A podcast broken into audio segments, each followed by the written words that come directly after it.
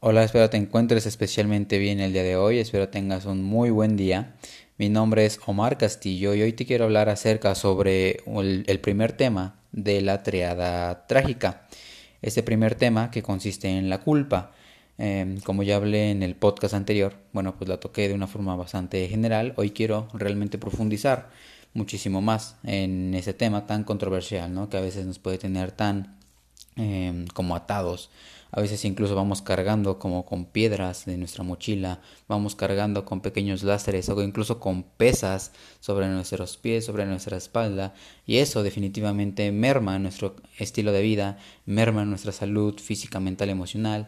Y por supuesto también es lo que nos hace muchas veces sabotearnos a nosotros mismos cada vez que vamos a conseguir algo o a tener algo realmente valioso de éxito, terminamos pues perjudicándonos. Eh, sobre todo como, como minando nuestro posible éxito, siempre eh, terminamos como saboteándonos a nosotros mismos. Y bueno, quiero comenzar eh, precisamente con por qué la culpa es inevitable o por qué todo ser humano siempre va a vivir la culpa. Bueno, pues porque somos falibles. Eso quiere decir que el ser humano eh, comete errores, hay negligencias, siempre o, o, al menos en algunos casos, eh, principalmente cuando se es joven, es cuando se cometen muchísimos más errores, ¿no? A veces por falta de experiencia, a veces por falta de conocimiento, eh, no entendíamos quizá las reglas de la cultura, de la sociedad, no sabíamos que en tal situación se tenía que actuar de tal manera y a lo mejor este pues los demás nos quedan viendo como raro, ¿no? Así como que qué respetuoso cuando realmente no conocíamos que que había reglas y, cuáles eran esas reglas, ¿no? Muchas veces ni siquiera nos enseñan eh, las partes corteses, cómo comportarnos en ciertos lugares, cómo se tiene que comportar en otros sitios, en, no sé, en algún restaurante, en alguna institución, incluso en algunos eventos, ¿no? Hay reglas que varían, depende de la cultura, depende la, la zona, incluso depende Em, el tipo de personas, el tipo de, población con el cual se está rodeando, ¿no? Entonces, siempre eh, tenemos este riesgo de cometer algún fallo, algún error, y eso es completamente natural. De hecho, em, la culpa es algo saludable precisamente para no terminar siendo psicópatas. Hay teorías humanistas eh, o incluso psicodinámicas que mm, parten de la idea de que toda culpa es neurótica o de que toda culpa es enferma, cuando la realidad es que no. La realidad es que si no tuviéramos este sentimiento de culpa, eh, correríamos el riesgo precisamente de ser psicópatas, de ser sociópatas, porque incluso se podría llegar a asesinar a otras personas sin ese sentimiento de culpa ni remordimiento alguno. Y eso es única y exclusivamente característica de alguna patología, ¿no? Entonces, eh, pues es importante hacer esta diferencia de que realmente sí hay este, un tipo de culpa, claro. Existen tres tipos de culpas, eh, ahorita te las voy a platicar, pero eh, hay un tipo de culpa que es la real, que es la cual es la saludable. De ahí en fuera, sí, este, claro, hay otros tipos de culpas que son neuróticas y ahorita te voy a explicar por qué algunas son reales y saludables y otras son em, enfermas, por así decirlo, ¿no? Eh, bueno, eh, quiero retomar o recalcar este punto en el que es signo de salud mental y emocional. Una mente sana siente culpa. Una mente sana, eh, tanto mental como emocionalmente, sabe sobre las consecuencias de, sus actos, es consciente sobre que sus actos pueden acarrear o traer ciertos resultados y por supuesto le puede causar ciertas incomodidades o a lo mejor cierta satisfacción. Pero todo esto depende de la conciencia y de la conciencia es el que parte ese sentimiento de culpa también, de que se dice que mm, tienes ese remordimiento de conciencia, bueno, pues porque es toda esta conciencia que te está recalcando que quizá hiciste algo mal o de que quizá pudiste haber hecho algo mejor, ¿no? Pero eso es signo de una mente saludable, porque precisamente es, es lo que te llama a cambiar a mejor, es decir, que te invita a mejorar como persona y como ser humano, porque después de todo, pues eh, cuando se cometen mayores errores, pues cuando se es joven, cuando se es niño, adolescente, y Precisamente de ahí, de ese sentimiento de culpa, es que parte o puede partir esta oportunidad para ser una mejor persona y de esa forma el, el adolescente o el joven pueda poco a poco convertirse en un hombre de bien, en una mujer de bien y por consecuencia eh, pueda aportar algo muy grande y, muy bonito a bueno pues a su comunidad, a los seres vivos, a los seres sintientes, vaya, todo su entorno, ¿no? Entonces, em, quiero comenzar ahora con un tipo de culpa, el cual es la fantasiosa. Eh, la culpa fantasiosa es una culpa neurótica, esta sí, es este, enfermiza. La culpa fantasiosa o ilusoria es incluso este, bueno, pues una culpa neurótica, ¿no? ¿Y por qué? Bueno, pues porque realmente esta consiste en que no hubo falta realmente. Realmente la persona no ha cometido un error, no era su responsabilidad, no, vaya, no era su, su culpa, ¿no? Por así decirlo. La circunstancia o los momentos em, simplemente se dieron por cuestiones del azar, pero él eh, hizo lo mejor posible, él hizo lo que estaba en sus manos, él hizo todo lo que estaba a su alcance y aún así ocurrió un cierto fallo, ¿no? A lo mejor un cierto error o quizá él nada más estaba alrededor y entonces como nada más estaba ahí como un espectador, pues realmente acaba compartiendo una culpa que no le corresponde, ¿no? Un ejemplo puede ser ante estas personas que, no sé, con sus padres, eh, por ejemplo, sus padres son, quizá a lo mejor tienen un problema de adicción, quizás son alcohólicos, quizás son fumadores, quizá ya le, ya le han prohibido estas sustancias porque ya está mermando mucho su salud. Y esta persona, su padre o su madre, sigue teniendo estos hábitos negativos, ¿no? Que incluso lo están pues llevando poco a poco a un destino pues bastante mm, insalubre. Pero eh, una persona como hijo, un ser humano como hijo o hija, pues siente culpa, ¿no? Porque quiere ayudar a su padre, a su madre, quiere cambiarlo, quiere este em, hacer que deje ese hábito y sin embargo no puede, ¿no? Porque eh, tú, vaya, eh, no podemos cambiar a otras personas, entonces, eh, sin embargo, la persona puede llegar a sentir culpa, ¿no? soy incapaz de cambiar a mi padre, soy incapaz de hacerle ver que se está lastimando a sí mismo. Eh, incluso este, toda esta culpa eh, realmente fantasiosa, ¿no? Porque está adquiriendo la responsabilidad de alguien ajeno. Es responsabilidad del padre, de la madre, querer cambiar, querer eh, quitar ese hábito o querer el, el cambiar para mejorar su salud. Pero al fin de cuentas, él o ella es libre y responsable de su propia vida la otra persona, como hijo o hija, no tiene responsabilidad alguna sobre su propio padre o madre. Incluso para aquellos padres que dicen que, ah, que el hijo tiene que cuidarme cuando yo sea viejo o vieja, eso no es cierto. No, ningún hijo nace para, con el propósito de cuidar a, su padre. Eso realmente sería un introyecto eh, causado por los valores de la familia o por los valores de la sociedad y cultura cuando realmente es una responsabilidad que se puede adquirir, pero también se puede elegir no hacerlo y se está en completa libertad de tener esa elección precisamente. Y así como se tiene la elección de elegir no ser culpable, pues bueno, eh, también se tiene la decisión ¿no? de seguir con esta culpa enferma, neurótica, que como ya estoy mencionando, pues realmente no, no le corresponde a la persona. Hay culpas que realmente no son nuestras. Realmente quizá a lo mejor eh, cuántas veces a lo mejor nuestra propia familia o incluso nuestra pareja, eh, amigos, nos quieren echar culpa de algo que realmente nosotros no hicimos o que no nos corresponde, ¿no? Este, es que a mí me fue mal porque tú no me quisiste ayudar. Bueno, pues es que, oye, esa culpa no me corresponde. Yo en ese momento no podía hacer algo. Yo a lo mejor estaba ocupado con otras cosas, quizá tenía mis propios asuntos o no me sentía con el estado de ánimo propicio, pero esa culpa que me quieres eh, echar a mí realmente no me corresponde y por lo tanto no tengo que cargar con esa culpa. Yo no tengo el poder de lastimar absolutamente a ningún ser humano. ¿no? Yo no tengo el, poder de lastimar absolutamente a nadie. Entonces eso es eh, alguna forma de contrarrestar esta culpa fantasiosa o neurótica.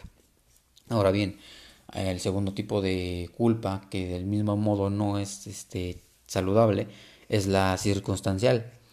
Esta culpa circunstancial ocurre precisamente como su nombre lo dice, por el momento, por las circunstancias, por el contexto. Es ocasionada precisamente porque mm, todas, todos los elementos eh, lo estaban obligando a la persona de cierta forma, de cierta manera, lo estaban empujando, ¿no? Tenemos como por ejemplo este adolescente que quizá quiere pertenecer a un grupo de amigos porque pues el adolescente pues siente este gran deseo por pertenecer a grupos, siente este gran deseo por tener eh, reconocimiento, validación, estatus, todo este em, vaya que, que, lo vean no socialmente y que lo tenga esta esta validación, esta aceptación por los grupos, ¿no? Entonces, eh, desafortunadamente mal canalizado esto se lleva que en las, en las pandillas, en las, en las bandas, eh, todos estos em, grupos delictivos, pues bueno, se les dice, ok, este, ¿quieres pertenecer a nosotros?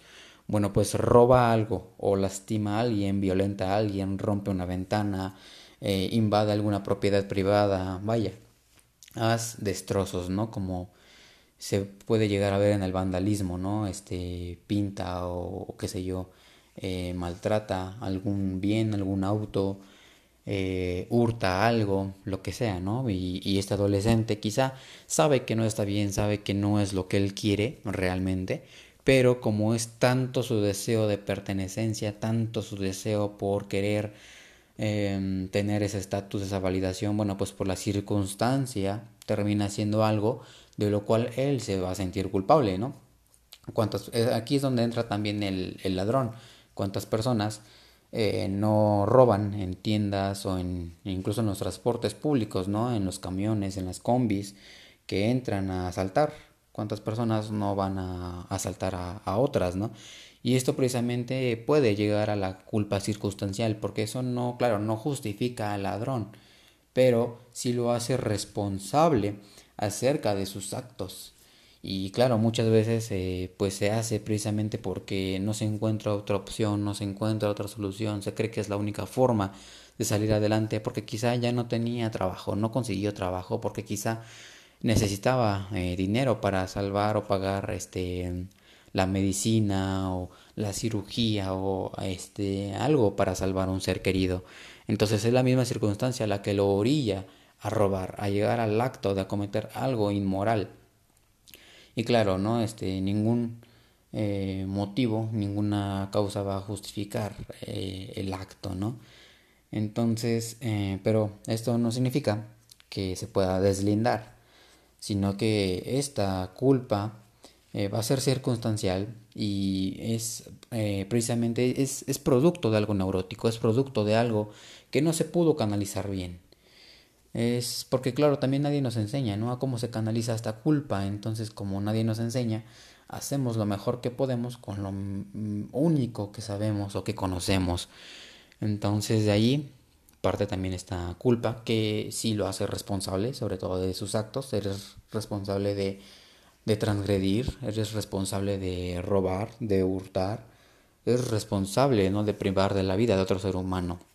Claro que sí, hay mucha responsabilidad ahí.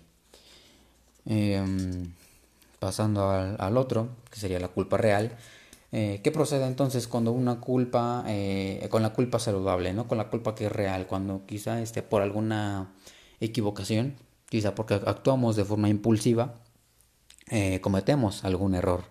Bueno, pues aquí lo que se hace es asumir la responsabilidad, es, es ok, hice algo mal y aquí estoy yo dando la cara asumiendo lo que hice mal porque estoy reconociendo mis errores. Eso es muy importante en la culpa real, reconocer que realmente sí se hizo un acto eh, negativo, un acto que, que, no era lo que nos correspondía hacer y sin embargo eh, por actuar impulsivamente, quizá por dejarnos llevar por nuestras emociones, eh, terminamos haciendo algo mal, pero bueno, aquí estoy reconociendo y asumiendo mi error. Y ahora bien, ¿qué es lo que sigue o cuál es el siguiente paso? Bueno, pues ese es el de mm, enmendar y pagar la culpa. Es decir, ok, este, yo hice algo malo, bueno, pues dime, ¿de qué forma yo puedo enmendar esa culpa? ¿Te puedo ayudar en algo? Eh, quizá puedo pagarte ese bien, quizá no sé si robé algo, bueno, puedo pagarte este con dinero, ¿no? este pagando lo que lo que me correspondía o puedo devolver el objeto. Este, bien puedo, no sé, ayudarte con tu trabajo, con este, no sé, algunas tareas del hogar. Eh, puedo ayudarte, no sé, con alguna tarea, ¿no? Que por ahí tengas. Vaya, es una forma de enmendar y de pagar la culpa, ¿no? El hecho de que te nazca el deseo genuino por arreglar lo que rompiste, ¿no? Por así decirlo, o arreglar lo que lo que arruinaste, por así decirlo, ¿no? Incluso esto se puede ver en, la relación de pareja. Quizá cometemos algún error con nuestro con nuestra eh, pareja, cometemos algún error con, con la mujer de nuestra vida o con el hombre de nuestras vidas, este y bueno, eh, esa persona pues queda lastimada, ¿no? Porque eh, cometimos un error y bueno, le causamos cierta incomodidad, cierto daño, cierta molestia, ¿no? Bueno, pues esa culpa sería real y nos, nos ya este llamado sobre todo a enmendar esa culpa. Si yo sé que hice algo mal con respecto a mi pareja, bueno, pues yo puedo enmendarlo, ¿no? Este, platicarlo, decirle, oye, este, reconozco mi error, reconozco que no actué bien, reconozco que a lo mejor dije cosas que no quería decir. Y bueno, aquí estoy este, tratando de enmendar el error, ¿no? Y platicando se puede llegar a, a acuerdos precisamente.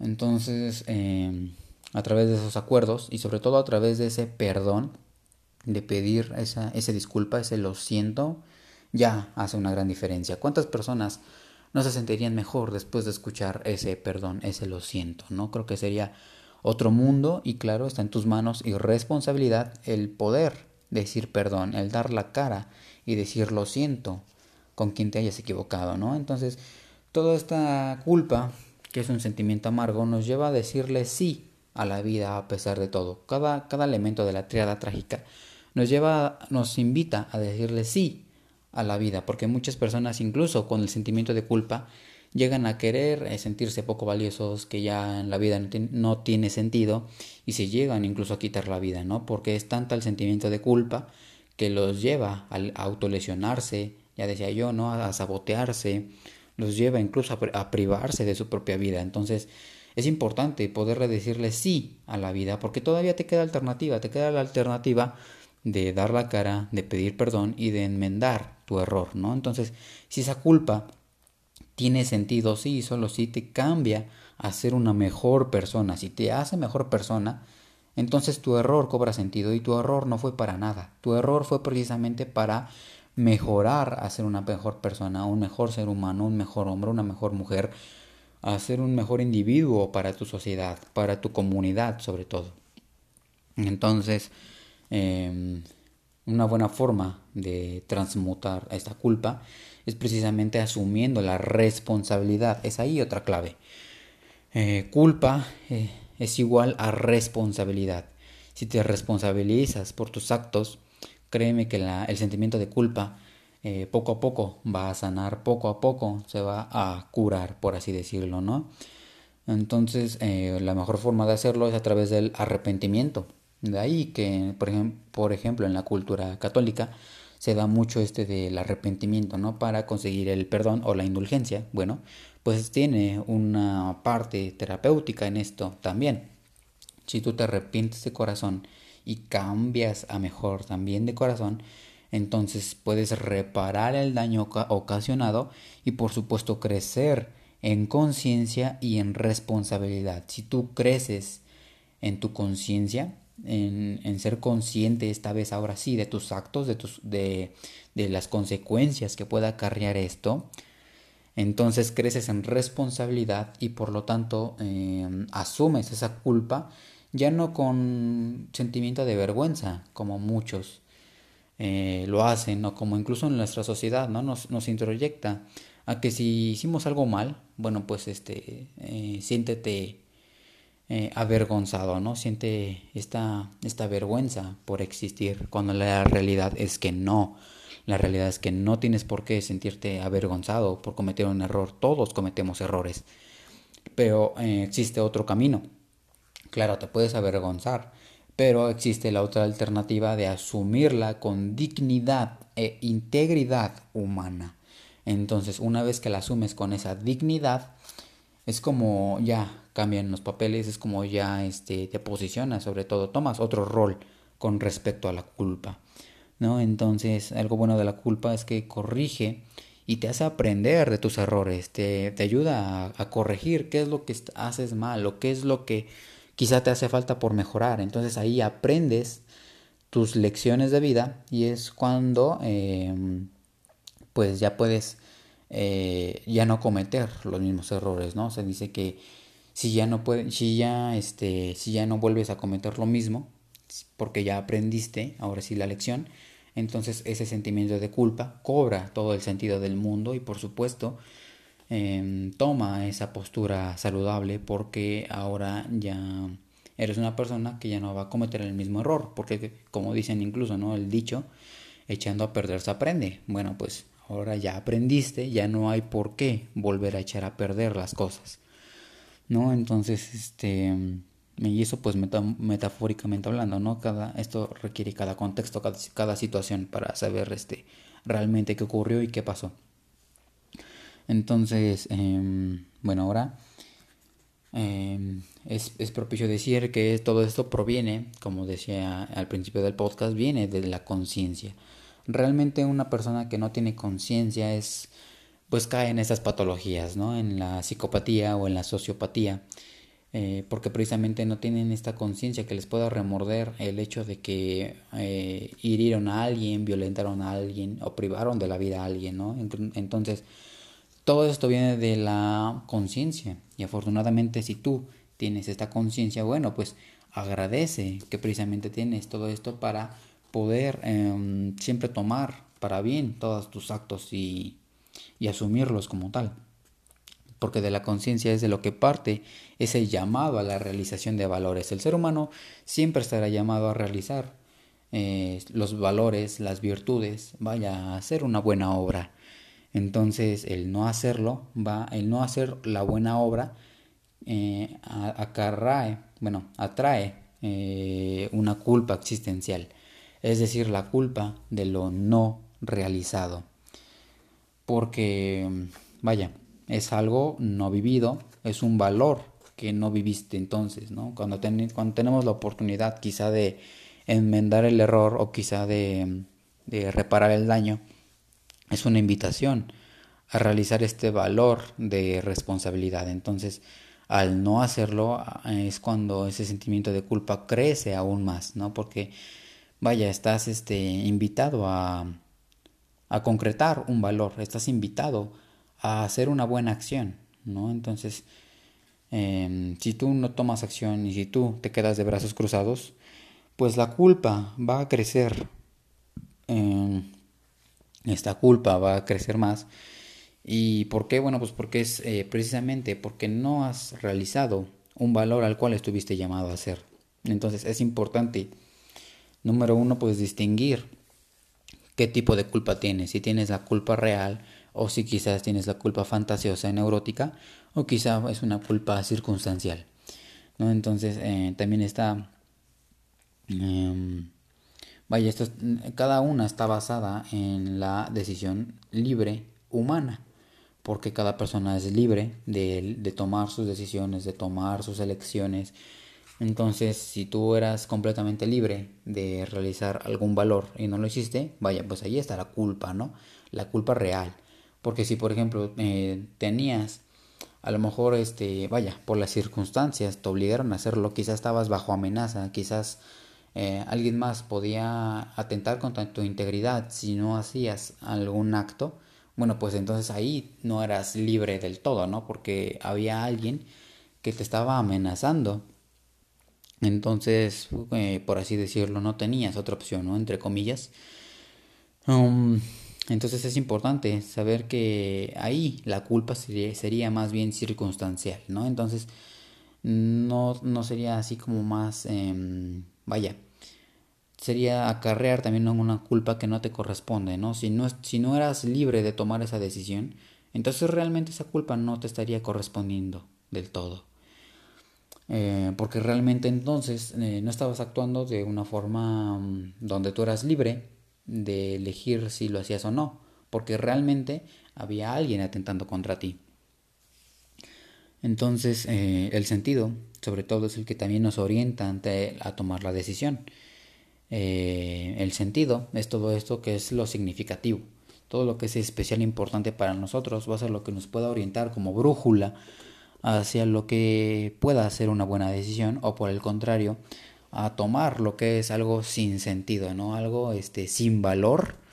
Vaya, pues ahí es precisamente em, a través de nuestros valores, de lo que consideramos importante y significativo, especial para nosotros, es como vamos a recibir estos llamados, tanto si la decisión va a ser buena o la decisión va a ser mala, ¿no? Entonces aquí hay algo muy importante que también este, es algo que te quiero compartir en el podcast ya sabes que en el podcast es donde quiero compartir la mayor información de mayor calidad.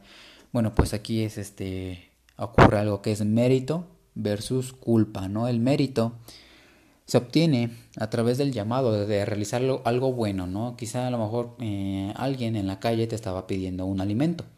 Bueno, pues ahí es un llamado a darle, eh, a compartirle algo de comer, ¿no? Algo de comida.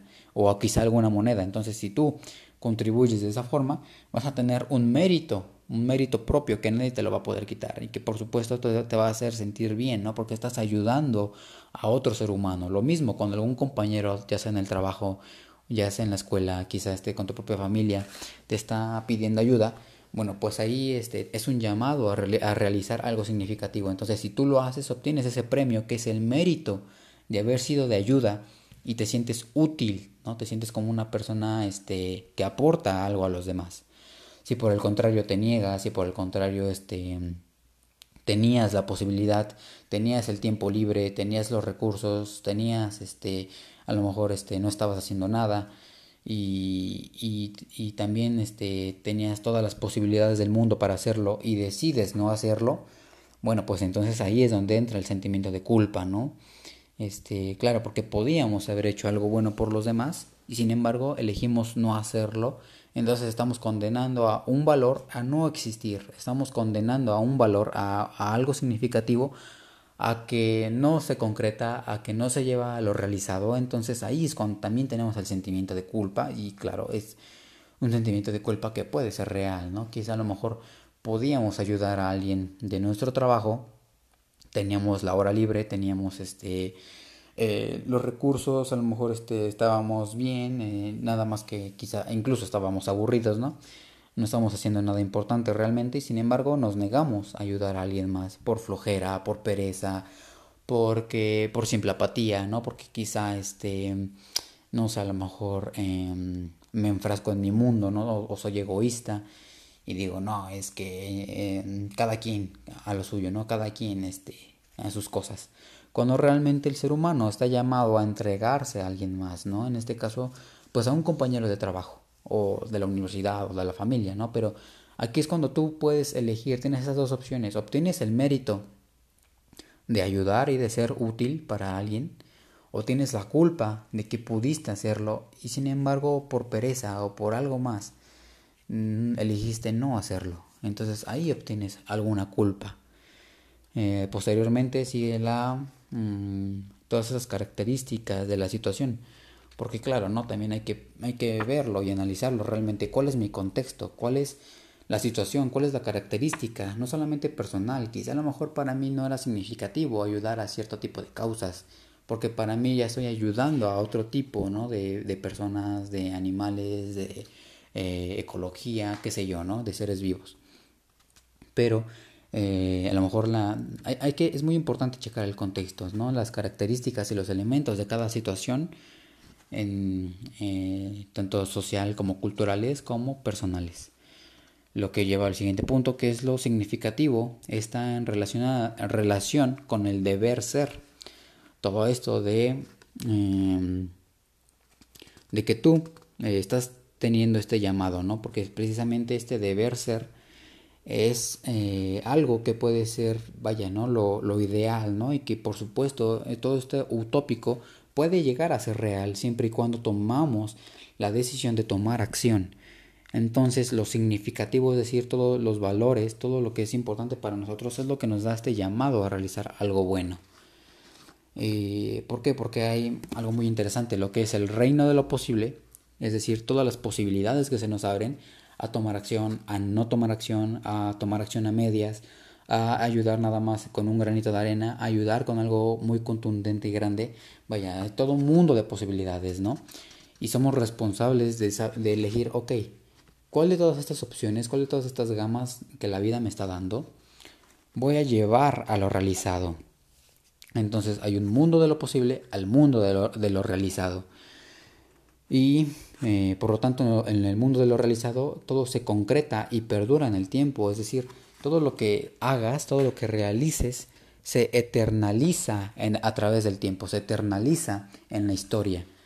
No se puede deshacer un mérito como tampoco se puede deshacer quizá alguna, algún acto eh, fallido, ¿no? Quizá algún acto eh, actuado con negligencia, bueno, pues ambos quedan en el tiempo. Entonces, eh, sabiendo esto y siendo consciente de esto, pues vaya, somos llamados a, que lo, a que lo bueno, a que el mérito sea el que quede más concretado y, y, por supuesto a que perdure más en el tiempo, ¿no? Que, sean, que sea más lo bueno lo que perdure en el tiempo. Si a fin de cuentas todo lo que haga, bueno o malo, va a quedar, bueno, pues eh, qué mejor que sea eh, algo bueno, entonces que quede en el tiempo.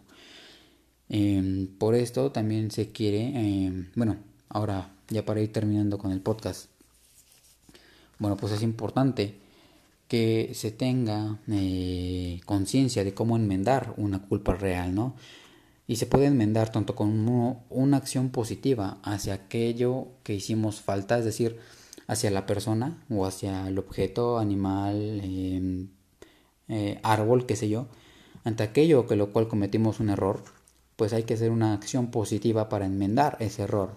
En el caso en el que ya no se pueda, bueno, pues lo hacemos con un tercero, ¿no? Con alguien que sea simbólico ante esa persona, ¿no? Quizá a lo mejor nos sentimos culpables porque, mm, porque quizá este, mm, vaya, eh, alguna no sé, cometemos algún error sobre algún infante, sobre a lo mejor algún niño, ¿no? Entonces nos sentimos culpables porque, pa, este, no debía hacer eso, este, quizá lo regañé de más o lo regañé sin fundamentos o este, o vaya, este, descargué algo que no debía sobre ese niño, ¿no? Entonces, quizá ese niño eh, actualmente no, no tengamos la posibilidad de enmendarlo con él, pero sí se puede hacer con otros niños, ¿no? Con sobre terceros. Lo mismo va quizá para si a lo mejor eh, de niños a lo mejor nos comportamos mal con algún anciano, a lo mejor con nuestro abuelo. Y desafortunadamente el abuelo fallece y ya no podemos enmendarlo con él. Bueno, pues se puede hacer con algo muy simbólico, con terceros, que es con los ancianos, ¿no? Entonces, cuando tú crezcas, cuando ya seas adulto, puedes enmendar esa falta con eh, ayudando a las fundaciones que ayudan precisamente a personas de la tercera edad. Entonces siempre se puede hacer eh, sobre algún tercero, sobre algo que sea simbólico. Y si no es posible de ninguna de las dos formas, entonces es importante que la culpa te cambie a ti mismo, como había mencionado antes, pues para, para mejorar y para cambiar. Porque cada proceso de reconocimiento del error es un proceso de crecimiento y de mejora personal. Entonces es, es importante ir reconociendo los errores para poder ir creciendo como seres personas, como seres humanos, perdón, como seres humanos y como personas. Entonces, si entonces como conclusión, eh, si se llega al arrepentimiento y se cambia mejor, la culpa no ha sido inútil. Eh, vaya, ¿no? Entonces, si te hizo mejor persona, si te hizo mejor ser humano, si te hizo crecer en conciencia, aumentar tu visión, tus valores, eh, vaya, rectificar, aportarte algo a ti, a tu comunidad, querer mejorar como hombre, como mujer, como individuo en tu sociedad, vaya que entonces todo cobra sentido, toda culpa cobrará sentido y, ninguna culpa, ningún error habrá sido inútil. Entonces eh, ya no habrá por qué lamentarse más, porque siempre se estará tomando algo eh, como consecuencia o en acción de eso, ¿no? Y te hará cometer todo un sinfín de realizar valores, te, te hará ese llamado a través de tu conciencia de ser una buena persona. Eh, ya como, y como un plus, ten en cuenta que no hay culpas colectivas. ¿no? Entonces, ¿esto eh, qué quiere decir? Bueno, que cuando se quiere culpar a todo un colectivo hay que checar que realmente la culpa eh, no puede ser tomada de esa forma. Hay que ver cada caso individual porque hay culpas que quizá tú nada más estabas dentro del grupo, pero tú em, ni siquiera eh, saliste de tu casa, ¿no? Quizá hubo alguna manifestación y se rompieron ventanas, hubo, hubo destrozos y se te quiere echar la culpa a ti también, ¿no? Cuando a lo mejor tú ni siquiera asististe al evento, tú ni siquiera fuiste a, ese lugar, ¿no? Y sin embargo te quieren echar la culpa por pertenecer a ese colectivo. Pues la realidad es que no tienes culpa de eso, ¿no? Porque tú no tomaste la acción de ir a romper ventanas y de hacer vandalismo.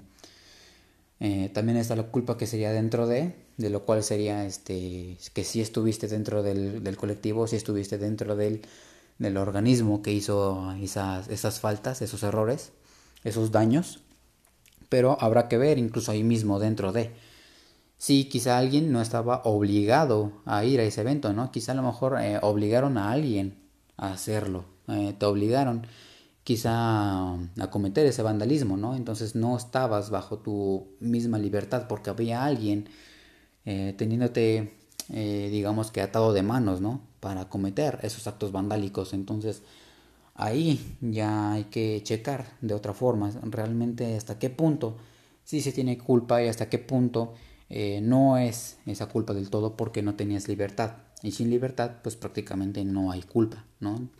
La, culpa únicamente eh, se puede lograr si tú eras libre, eh, responsable de tomar ciertas acciones y, y vaya, elegiste propiamente aún así cometer esa falta, ¿no? Ese error, bueno, pues entonces sí habría culpa.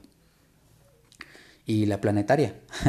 esta culpa planetaria colectiva que pues prácticamente es eh, muy global, muy general, donde pues se participó, se tuvo, vaya, todo esta, vaya, ¿no? Donde ya eh, todo el colectivo pues sí tiene toda la, la culpa, ¿no? Pero entonces aquí sí se puede hablar de una culpa más colectiva, más general, más planetaria, ¿no? Porque todos somos responsables, ¿no? Eso se puede ver como con la madre tierra, ¿no? Todos somos responsables de cuidarla, todos somos responsables de hacer nuestro granito, de arena.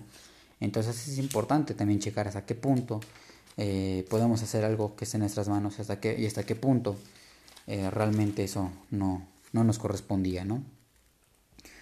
Entonces eso es básicamente algo mencionado así a grandes rasgos, ¿no? Porque te digo, todo este tema de culpa pues es muy amplio, ¿no? Para, como para explicarlo en un podcast. Pero espero que te haya servido, espero haberlo abarcado en todos los puntos de una forma rápida pero concisa, es decir, que se me haya entendido. Este, y si no, pues recuerda que siempre me puedes mandar un mensaje a Psicomar LT en Instagram o al canal de YouTube, también tengo ahí Psicomar LT, eh, Twitter también, o este, vaya, ¿no? Por los, por los medios que, que mejor te favorezcan. Entonces, pues mm, muchas gracias. Eh, incluso también en, TikTok, ¿no? También por ahí estoy subiendo algunos videos.